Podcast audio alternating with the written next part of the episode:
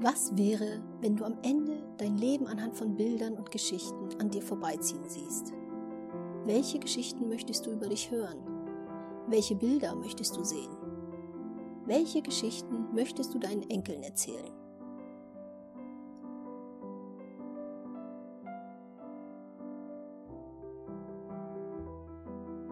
Spätestens, wenn wir uns daran erinnern, dass wir einst Geschichte sind, wollen wir unserem Leben eine Bedeutung geben. Wir wollen selbstbestimmt und authentisch leben. Viele Ratgeber in jeglicher Form erklären uns, wie das geht. Doch warum will es uns trotzdem nicht so recht gelingen?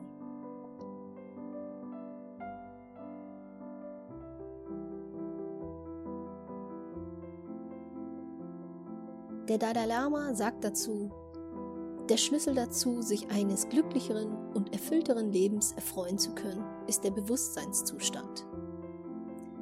Werde dir daher deines Lebens bewusst. Nimm dein Leben in die Hand. Schreib deine eigenen Geschichten des Lebens. Denn dein Leben heute ist schon morgen deine Geschichte.